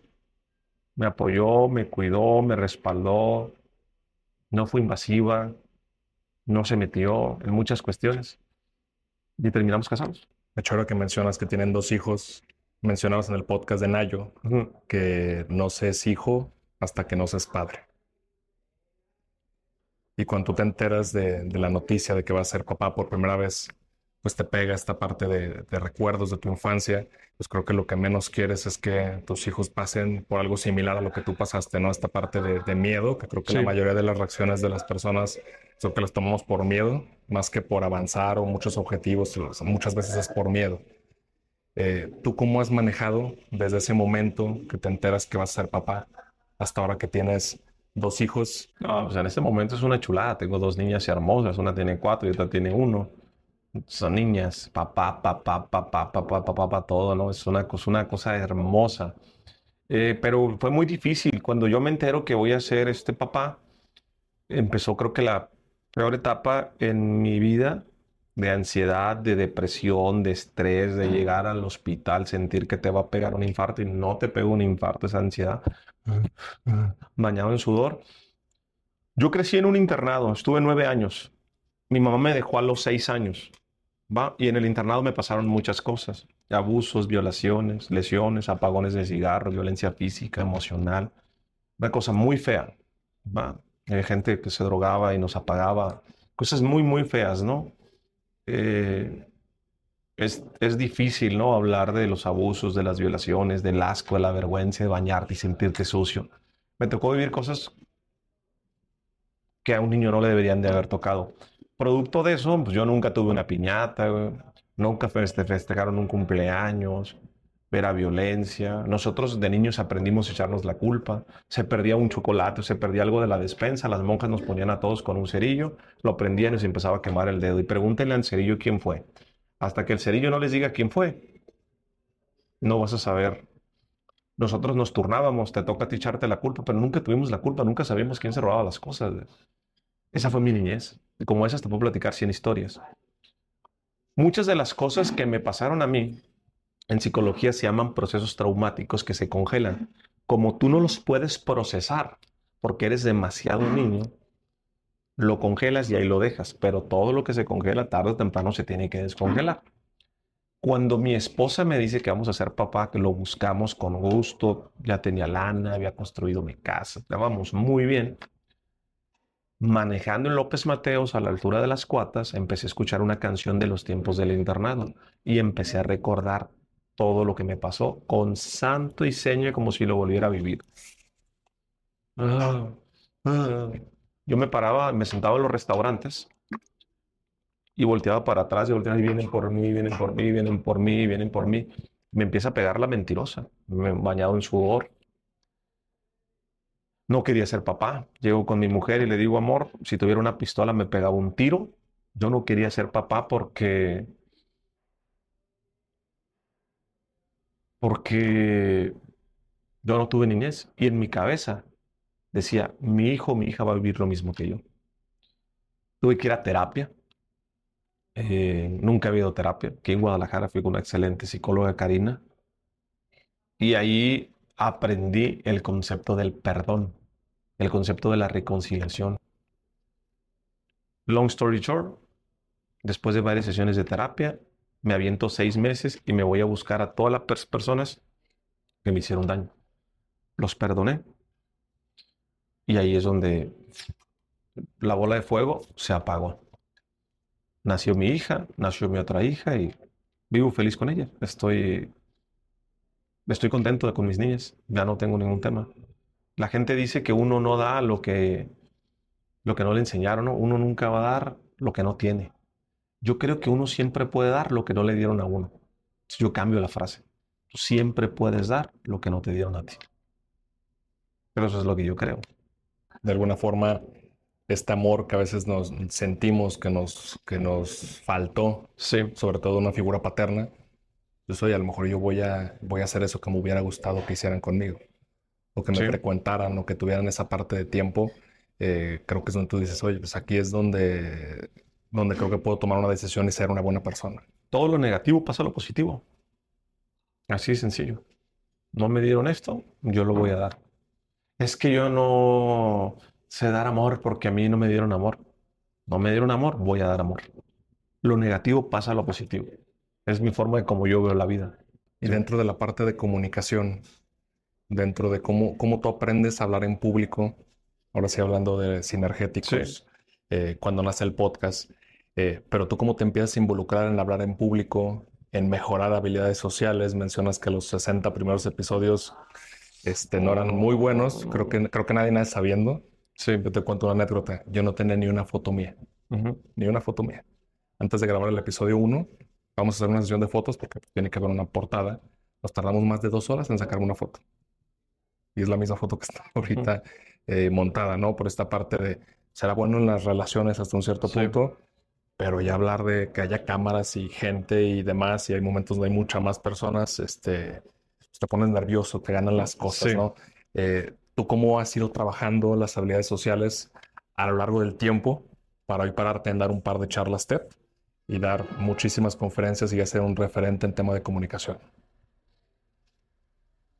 Así tal cual, empecé con un amigo que se llama Giovanni y le dije, Gio, vamos a hacer cuatro videos al día. Por 10 años algo va a pasar. No sé qué va a pasar. Tu repetición es tu reputación. Esa es mi frase. Yo soy un hombre de repeticiones. Yo siempre he dicho, yo soy tan tonto, tan tonto, hermano, que cuando alguien me dice algo le creo. Y cuando leo un libro, lo creo. Y cuando leo un concepto, lo creo. Y cuando leo hábitos atómicos, lo creo. Cuando dicen que la repetición es la madre de la habilidad, le creo. Hoy estamos subiendo 80 videos al día. Tres años. Empezamos el 2 de agosto del 2020. Empecé con un psicólogo que ni siquiera sabía de cámaras. La primera historia me tomó una hora. Pues te quiero dar la, la carnita, no, no la respuesta de reina de belleza. No, mira, tienes que ser auténtico, esto. No, no, no. Hoy domino muy bien. Hoy tengo una academia de 3.000 alumnos que les enseño redes sociales. E inscribimos todas las semanas a 150 alumnos a nivel Latinoamérica. Pero no, no te voy a platicar la parte, no, te voy a platicar cómo inició, porque todo el mundo tiene que entender esto. Las actividades de alto valor más importantes hoy en día, no creo que sea ir a la universidad, es aprender a comunicar. El dinero está donde está la atención de las personas. Hoy la atención de las personas está en un celular. Tienes que aprender a comunicar. Yo aprendí a comunicar, tal cual. Me puse una cámara, primera historia me tomó una hora, pero dije cuatro videos al día. En pandemia me dio COVID, me andaba muriendo. Con COVID en cama, con mi perrita aquí, grábenme porque voy a hacer cuatro videos al día. Nunca he dejado de hacer cuatro videos al día. No soy listo. Soy tonto y hago caso. Y eso es lo que me ha ayudado a, a mejorar. La primera conferencia que di aquí en Guadalajara, no me moví, quedé asustado atrás del estrado con una hojita. Hoy he dado conferencias en estadios llenos y lo hago muy bien. Ha pasado tres años. Sí, pero todos los días estoy aprendiendo algo nuevo. Todos los días estoy en modo aprendiz. ¿Cómo lo hago mejor? ¿Cómo muevo mis manos? Lenguaje corporal. Todo el tiempo estoy buscando qué mentor me puede enseñar algo en comunicación. Hoy estoy aprendiendo a hacer reír a la gente, por ejemplo. Yo no sabía hacer eso. Ok, ya la hago llorar. Ya la hago y que se inspire. Ahora hay que hacerla reír. ¿Sí? Entonces, todo el tiempo estoy viendo todo, cómo hacer un show, todo el tiempo estoy mejorando, ¿no? Cómo comunicar mejor en el podcast, cómo hacer mejores clips, cómo hacer mejores investigaciones. Si tú ves, por ejemplo, si un día vas al búnker, yo hago la entrevista. Yo, yo, si yo te estuviera entrevistando, yo estaría aquí y atrás de ti hay una pantalla muy grande. Y ahí hay tres personas de mi equipo que se comunican en la pantalla. Yo tengo un iPad como tú tienes un iPad para las preguntas. Yo te empiezo a hacer preguntas y ellos son los que clipean. A cada podcast nosotros le sacamos 40 clips. Mínimo. 40 fragmentos. Ellos piensan en clips. Cuando yo te estoy preguntando algo, por ejemplo, ahorita tú que me estabas haciendo preguntas, oye, ¿cómo fue con tu esposa? Ellos seguramente me hubieran puesto, oye, me ponen preguntas allá atrás. Oye, ¿y del hotel cuánto tiempo tardaste en hacerle el amor? Es una pregunta viral, güey. Tú debiste haber hecho esa pregunta. Pero a mí no se me ocurren cosas. A ellos sí se les ocurren porque ellos piensan como creadores de contenido. Ellos seguramente hubiesen preguntado, oye, este, ¿cuántos años te llevas de diferente con tu esposa? Me llevo ocho años. ¿Qué se siente tener una mujer joven? ¿Te fijas? Ellos ya piensan cómo piensan las masas. Estas preguntas son morbosas. Sí, claro. ¿Sí me explico? Las avientan en ahí. Nosotros tenemos todo un sistema en la cabina de producción que el podcast no lo hago yo. Lo hacemos cinco personas, pero yo soy el que pone la cara y tú ni cuenta te das. yo voy viendo las preguntas, yo voy viendo las preguntas. Tengo un iPad grande y ahí voy anotando los clips. Y luego de esto tengo una pantalla donde está el timer. Y cuando tú dices algo que yo detecto que es viral, lo dijo en el minuto 15 y 16. Yo agarro la minuta y se la aviento a mis editores y les digo, aquí está la carnita somos una máquina hoy para... No hay nadie que en podcast, ¿sí? Sí, puede explotar tanto. Suba tantos clips como nosotros. Nosotros sabemos hacer los podcasts virales. Hermano, pero yo empecé con un psicólogo, güey, el 2 de agosto del 2020. Es simplemente que todos los días estoy aprendiendo algo nuevo. ¿Sí me explico? Sí, de hecho, los primeros videos que, que te llegué a ver traías una chamarra roja. Sí. Y priorizabas, digo, ahorita creo que ya es un poco menos, sí. pero siempre priorizando el rojo. ¿Por qué escogiste el color rojo? Rojo sinergético. Leí el libro de Tribus de Seth Godin, leí el libro de Esto es Marketing, leí el libro de La Vaca Púrpura. Acuérdate que mi formación es empresarial, jurídica y mobiliaria. Me volví marquetero. Entonces aprendí un concepto y lo aplicaba mal, pero lo aplico. Yo aprendo un concepto de acuerdo, soy tonto y lo aplico. Ah, la vaca púrpura. La vaca púrpura. Es el mejor, para mí Seth Godin es el mejor marquetero del mundo. Si vas por la carretera, ya nada te sorprende, ves caballos, ves nada, nada. Pero si de repente ves unas vacas moradas, te frenas. Porque dices una vaca morada. Porque la diferenciación es lo que premia. La diferenciación genera atención y el dinero está donde está la atención de las personas. Entonces yo dije, yo tengo que ser diferente. Rojo, rojo sinergético. Rojo, rojo, mis teléfonos están rojos. Rojos, rojos, rojos, rojos. Dije, no, pero no conecta. Si yo aplico, mano, pero aplico mal, pero aplico. ¿Qué quiere sentarse y no, experimentar? yo no tengo más que puras camisas, uno más uno igual a tres. Yo no uso otra ropa que no sea esto. La gente la, me para en la calle y me dice, oye, Jorge, este, ¿por qué uno más uno es igual a tres? No es cierto. Yo siempre saco una calcamonía, se las entrego, aquí la y le digo, una calcamonía que dice, ¿quieres saber por qué uno más uno es igual a tres? Con un código QR escuchas sinergéticos. Y voy ganando tráfico. Yo voy a una plaza y me preguntan, ¿por qué uno más uno igual a tres? Aquí está la respuesta. Aquí está la respuesta. Eso es ser diferente. ¿Cuántas personas tienen una diferenciación así? Entonces, lo que te quiero tratar de, transmitir es, yo no sé en qué vaya a terminar en 10 años, pero yo sé que algo va a pasar. Hoy tenemos 132 millones de alcance mensual en todas las redes. Es una locura. Es más que la población de México. está empezando a pasar, ¿eh? Yo tengo cinco meses que la gente me para en la calle, en las plazas, una foto en los restaurantes. No me doy cuenta. Te prometo esto. Hace dos semanas que cumplimos los tres años, fue la primera vez que yo me senté con mi equipo a preguntarles, ¿vamos bien? Me dicen, no mames, Jorge, ve el crecimiento que hemos tenido. Yo no me enfoco, al, yo no me pongo en el resultado. Yo soy de repetición, proceso, proceso, proceso, proceso, proceso. Ayer inauguramos, estoy bien emocionado, ayer inauguramos en el podcast el formato que yo siempre quise hacer del podcast, ya lo tengo por fin. El otro no, el otro no me importa, ese no, ojalá. El este, entrevistar parejas, matrimonios. Ok. Matrimonios de 25 años de casados. Y preguntarles, ¿cómo es el sexo en un matrimonio después de 25 años de casados y tres hijos? Dime la verdad. Está bien perra esas pláticas, güey. O sea, no un matrimonio de 5 o 10 años. ¿Cómo es el matrimonio de 25 años, güey? Cuando la gravedad la mujer se cae, güey. Cuando llegan las estrías, güey. Cuando llegan y deciden estar juntos, güey. Mira, me, me emociono. Yo ese formato lo quise hacer el día uno, pero ese formato nadie lo hubiera visto porque no era viral. Ayer se subió, pum, reventó. Estoy contento. ¿Te fijas? Apenas acabo de empezar con el, el, el, el, contenido. Si todos entendieran esto, hermano, Yo creo que más personas se animarían a hacer redes sociales. ¿Sabes por qué no pega el contenido de las personas en redes sociales? Porque no tiene que pegar, güey. La gente hace un contenido de redes sociales y lo agarra y quiere que pegue. Y eventualmente uno te va a pegar, te ha pegado a ti un viral. Y cuando te pegó ese viral te vas a acostumbrar y quieres que todos sean virales, quieres que todos que peguen, pero no, güey. De 100 videos pega uno. Lo que la gente no, no dice, detrás de las grandes marcas que existen hoy, Daniel Javif, César Lozano, Chumel Torres, te puedo sacar una lista de aquí 20 personas. ¿Sabes cuántos años tienen picando piedra? Éxito se construye de la noche a la mañana. 10 años. Yo no engaño a la gente, no, no, que conmigo te vas a hacer millonario. No, no, no. Si estás dispuesto a pegarle 10 años a algo, te va a llegar y te va a llegar a manos llenas. Esa es mi experiencia de vida y es lo que yo he visto. Por eso empecé a hacer redes sociales. Nunca pensé, que iba a ser un movimiento que me iba a enamorar tanto del concepto de la fundación sinergética, de hacer una fundación, la fundación más grande de Latinoamérica. No, esto lo tomé, la decisión la tomé hace un año. ¿Te fijas cómo la vida te va llevando? No ha habido un plan tal cual, ¿no? El plan que siempre tuvimos mi compadre y yo es ayudemos. Hagamos un sistema de creencias diferente donde el individualismo se sustituye por el trabajo en equipo, donde la gente entienda compartir es bueno, donde un día nos levantemos los mexicanos y digamos, hoy le ayudo a alguien más. ¿Qué pasaría si eso sucede? Si yo estaba viendo una cadena de favores. Sí. ¿Tú qué tanto que, ya conoces y que tienes con toda esta viralidad, eh, que yo sé que es el podcast más escuchado eh, en México y en muchas partes de Latinoamérica, están en muy buenos puestos en cuanto a la parte de escuchas?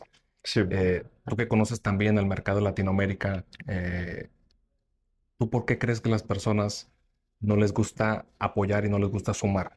Sino que regularmente, tú sabes, el dicho del, mexicano sobre todo es que el, el cangrejo, ¿no? Y quiere subir y otro te jala que al final pues todo lo contrario lo que estás haciendo con sinergéticos. Está en la cultura, simplemente. Una cultura está arraigado. Mira, te voy a poner un ejemplo a ti, a la gente que nos está escuchando en la audiencia y estas bellas damas que nos están escuchando. Voy a poner cinco ejemplos para que tú lo entiendas. Primero, mis dientes que mis parientes. ¿Lo has escuchado? No. De que lloran en mi casa, que lloran en la ajena. Hay que chingar al de enfrente que el de atrás chingando viene. Y el que tiene más saliva traga más. Pinole. Yo le pregunto a la gente, mucha gente se sabe eso. ¿Quién te lo enseñó? Nadie se va a acordar ni quién te lo enseñó, ni cuándo lo aprendiste. Si yo te pregunto de estos de los que te sabes, ¿quién te lo enseñó? ¿Quién fue tu mentor? No me vas a saber decir. Ni en qué momento. Ah, en la primaria fui y lo leí en un libro. ¿Por qué lo sabes? Porque está en la cultura. Es la cultura. La cultura del ya merito, la cultura de un día alguien en el estadio. Yo voy a un estadio y cuando la gente dice, sí se puede, cuando la gente empieza a meter a Dios en el estadio, sí se puede, ya valió madre. Pero la gente lo cree, güey. Entonces, no tiene nada de malo, es la cultura, nadie nos enseñó. Tenemos un sistema cultural que ese es el, el tema. Es cultura. ¿Por qué en Estados Unidos te pones el cinto? ¿Sí? ¿Por qué en Estados Unidos no terminas una cerveza y la avientas al freeway? Cultura. Llegas a México y aquí, porque a lo mejor sabes que con 200 pesos se lo das a un policía, no hay pedo. No lo sé. Yo no me meto en problemas ni sociales, ni religiosos, ni políticos, nada. Yo simplemente digo, ¿cómo podemos hacer un cambio? Y lo voy a lograr en 40 años. Tal vez yo no lo logre, pero voy a dejar un precedente. Un día nos vamos a levantar y vamos a decir, le ayudo a alguien más. ¿Qué crees que cambiaría? Si un secuestrador, si un malandrín, si un narco, si un político, si una persona se levanta y dice, hoy le ayudo a alguien más. Entonces, yo no me meto a entender las razones de por qué somos así. Ya somos así, no lo cuestiono. Soy tonto, acuérdate. No me pongo a pelear. Es que no me meto. No, no, no. Yo sé que ya somos así. Somos individualistas. Esa es la cultura que hoy tenemos. Hoy la gente está haciendo los millonarios, multimillonarios, riqueza para 20 generaciones. Yo empiezo a observar y digo, el mundo no aguanta 20 generaciones. Nos está llevando la chingada. No es la contaminación, no es el tráfico, no es la gente ya no se asusta de nada.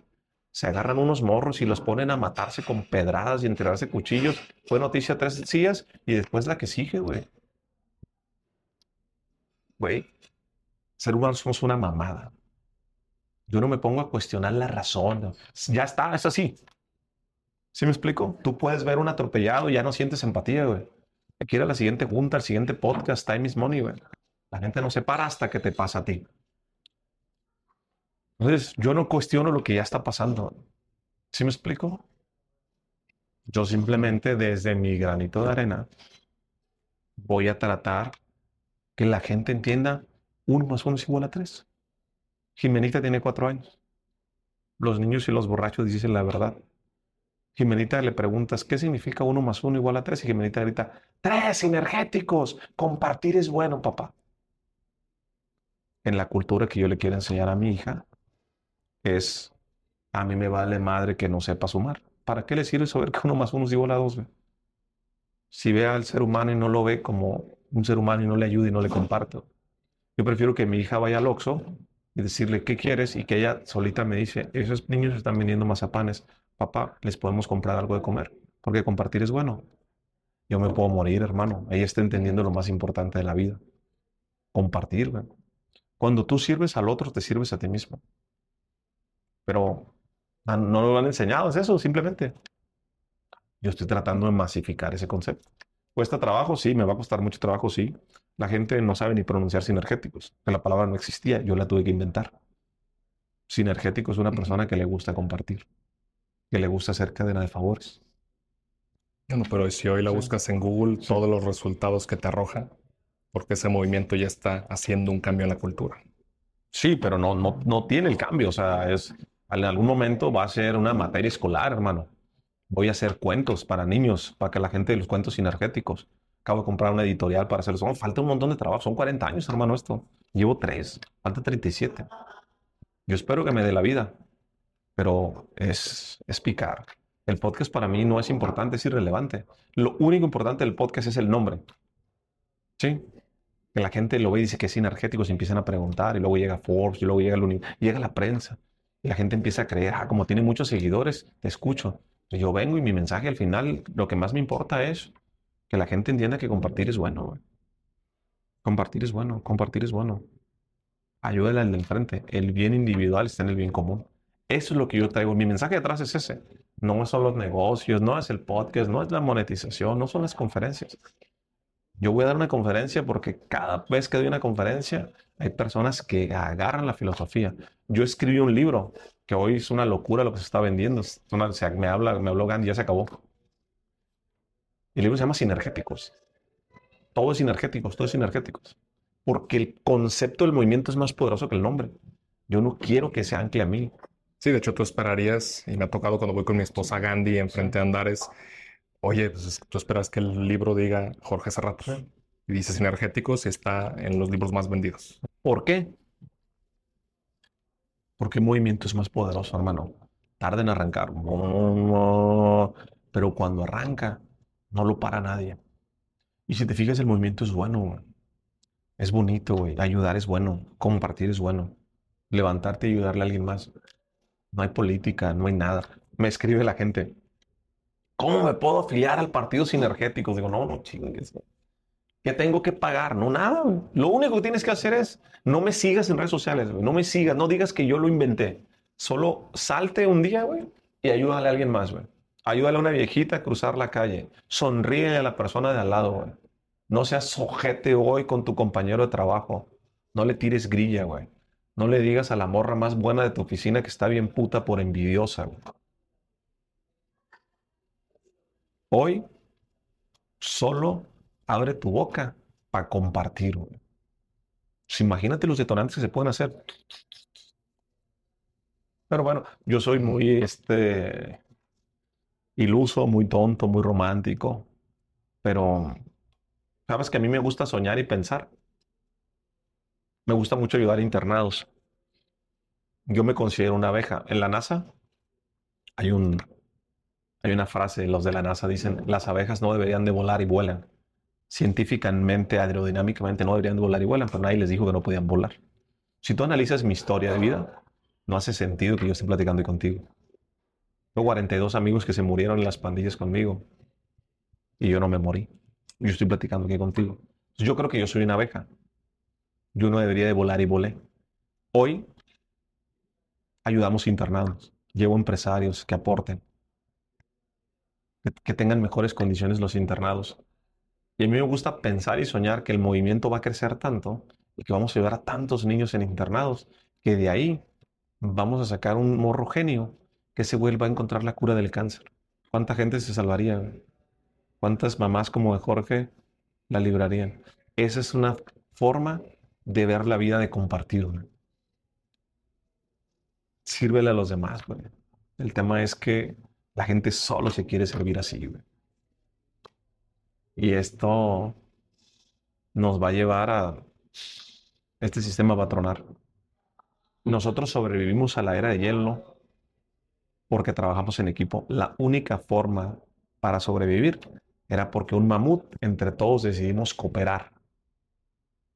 Eso fue lo que nos hizo subsistir.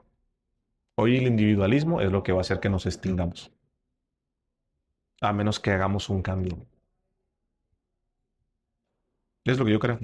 Oye, Jorge, estamos llegando al final de la charla y me gustaría preguntarte, yo sé que has pasado muchas cosas difíciles, que a veces sientes que uno es más difícil que otra y te afecta eh, a nivel personal de muchas formas, pero ¿cuál ha sido para ti la barrera más complicada, sobre todo a nivel emocional, que has tenido que atravesar para convertirte en quien eres hoy?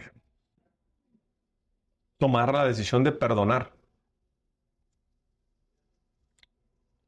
Imagínate que estás en terapia y le dices a la psicóloga, le dices, ¿qué puedo hacer para dejar de sentirme así llorando? Y me dice, perdónate porque no fue tu culpa y perdona a la gente que te hizo daño. No hace sentido, hermano. Que alguien te ponga un cigarro, que te viole, que abuse de ti. Yo la volteé a ver a mi psicóloga y chinguen a su madre, me la perdonando. Eso es lo que yo dije.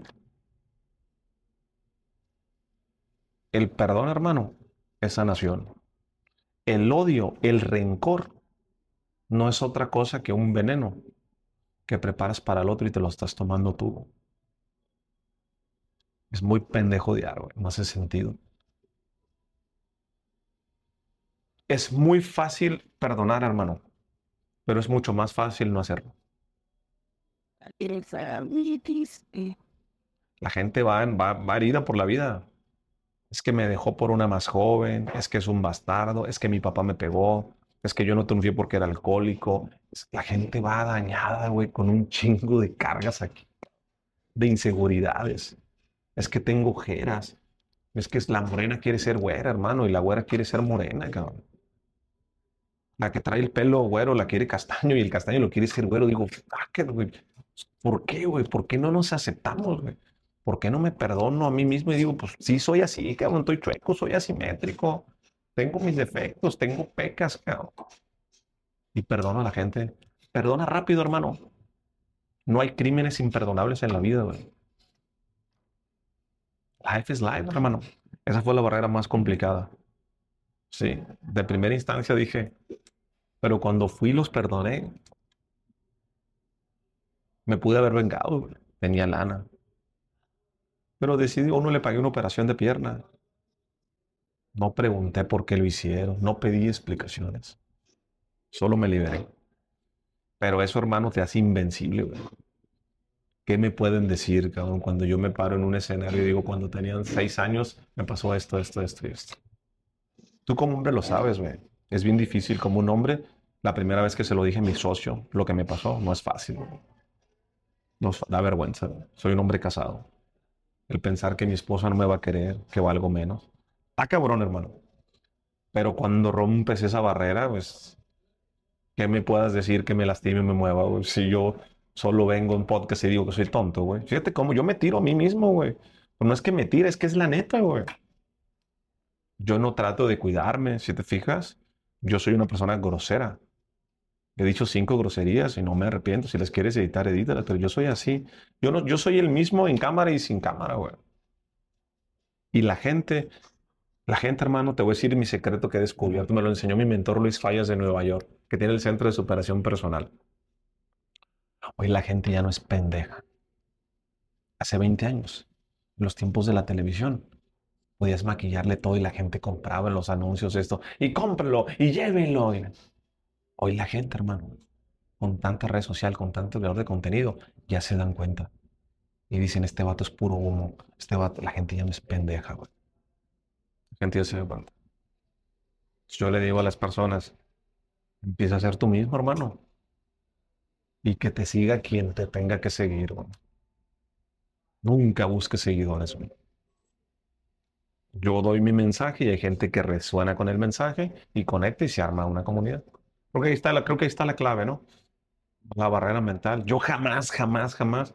La gente me pide cientos de mensajes al día de cómo perdonar. Yo le digo a la gente, yo no soy ni psicólogo ni psiquiatra, güey. Yo simplemente le digo, güey, perdona, güey. Mi psicóloga me dijo que me ahorrara 10 años de terapia y yo me los ahorré. ¿Por qué no te los quieres ahorrar tú? ¿Sabes cuánta gente, hermano, termina una conferencia mía?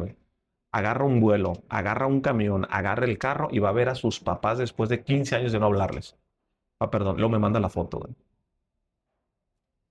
¿Tú crees que yo quería enseñar a la gente a perdonar? Claro que no, güey. Yo cuento mi historia, güey. Nada más. Y la gente hace puente, va y lo hace. Es lo que te puedo decir. Creo que como mencionas, el primer paso es perdonarte a ti mismo. En uno de los primeros episodios con Pablo Merino, que, él te da esas clases eh, y esos talleres de duelo. Sí. Te habla de eso mismo, que muchas veces las circunstancias no son las más difíciles, es cómo nos recriminamos a nosotros mismos y cómo nos culpamos de lo que pasó y qué hicimos mal. Y después cómo vamos y buscamos culpables afuera y que hasta que no nos perdonamos y lo superamos nosotros, no puedes llegar y perdonar a otra persona, porque tu percepción de él no va a cambiar. O sea, primero tienes que cambiar la percepción que tienes de esa persona en ti, después llegas y lo haces. Es que el perdonarte, hermano, es aceptarte, güey. El juez más implacable de la vida, para ti vas a ser tú mismo, güey. No nos enseñaron a hablarnos bonito, güey. Nos hablamos bien feo, Somos bien duros y bien críticos con nosotros mismos, güey. Oye, hermano, yo tengo años que yo me levanto todos los días, amanezco cansado, ojeroso, con sueños y sin ilusiones y a veces no duermo bien. Me levanto, hermano, y me aplaudo, güey. Y grito. Y yo lo voy a hacer bien, güey, voy a hacer bien. Tengo una mente poderosa, me, me hablo bonito, güey. Hoy va a pasar algo extraordinario en mi vida. Hoy voy a conocer a alguien. Hoy voy. Yo nací para aportarme. Pongo una pinche terapiada, güey. Mi esposa agarraba cotorreo y ahora lo hace ella también. No hace sentido, hermano, la gente que he conocido en los últimos tres años. Pero yo, yo nunca he creído que no puedo. ¿Sí me explico? Acuérdate que la mente es una máquina muy poderosa de crear significados. güey. Tú creas significado, güey. Yo creo el significado. Yo voy a llenar un estadio y toda la gente dirá uno más uno es igual a tres. De hecho está, ya está. No lo dudo, güey. Te que soy tonto, güey. No dudes. La gente pierde mucho tiempo dudando y si puedo, y si no, y qué va a pasar, y si me engaño, y si esto, y si me corren, y si... Oh, y no hace sentido. Déjame, permíteme recomendarles un libro a tu audiencia, que es el libro que más me ha impactado a mí en el tema personal, de Dale Carnegie. Se llama cómo suprimir las preocupaciones y disfrutar de la vida. Puta madre. Léanlo para toda la gente que es preocupona, que tiene dudas, que es nerviosa, que no sabe si... La... Léalo tres veces ese libro. Tres veces. Lo está diciendo una de las personas más preocuponas que ha habido. A mí ese libro me curó, güey. Cómo suprimir las preocupaciones y disfrutar de la vida. Tiene tanta pinche información, güey, de cómo vivir la vida que es... Pues ya, güey. Está muy chingón, te lo recomiendo mucho. Es una, es una joya. Ese libro es. De repente me entra la mentirosa porque soy ser humano y voy al librito. Ah, que me acuerdo la vida por estancos. Ok, los barcos, hay que cerrar esto. ya, está bien chingón. Tiene un mensaje similar al libro Esencialismo. Ajá. Habla eso mismo, oye. Pues muchas veces vamos eh, intentando acumular dinero, personas, con lo más esencial eres feliz. Y cómo dedicas el tiempo y cómo sobre lo esencial. Oye, pues te agradezco muchísimo el tiempo. No, no, es una charla. Este, como bien mencionas, yo nunca pensé de estar viendo los videos y estar aplicando ciertas cosas de las que mencionabas eh, en contenido. Yo no sale a cámara, pues puedo estar aquí contigo. Es un honor y te, agradezco muchísimo el, el tiempo. ¿Cómo pueden encontrarte? Yo sé que eres muy conocido, pero ¿cómo pueden encontrarte las personas que aún no te conocen en redes sociales y al Movimientos Energéticos? Mira, me pueden buscar en todas mis redes sociales como Jorge Cerratos, con ese de sopita. No hay pierde porque mis cuentas están verificadas y cuando me ven a mí voy a traer una camisa de 1 más 1 igual a 3. O sinergéticos. También sale ahí un mono de una camisa 1 más 1 igual a 3. Pues no hay, no hay tema. Te agradezco a ti la invitación. Te felicito por hacer podcast. La verdad es que es el formato que más me gusta hoy por hoy en las redes sociales y creo que se le ayuda a muchas personas. Una persona que vea esto y entienda una cosa, es un pago muy padre. Estás haciendo una bonita sinergia. Te felicito y gracias por invitarme. Muchas gracias, Jorge. Pues recuerden que todo avance ya es progreso. Nos vemos la próxima semana. Gracias. Saludos. Muchas gracias por escucharnos hoy. Si disfrutaste esta charla, compártela y síguenos en redes como arroba progresivo podcast. Nos vemos en el próximo episodio.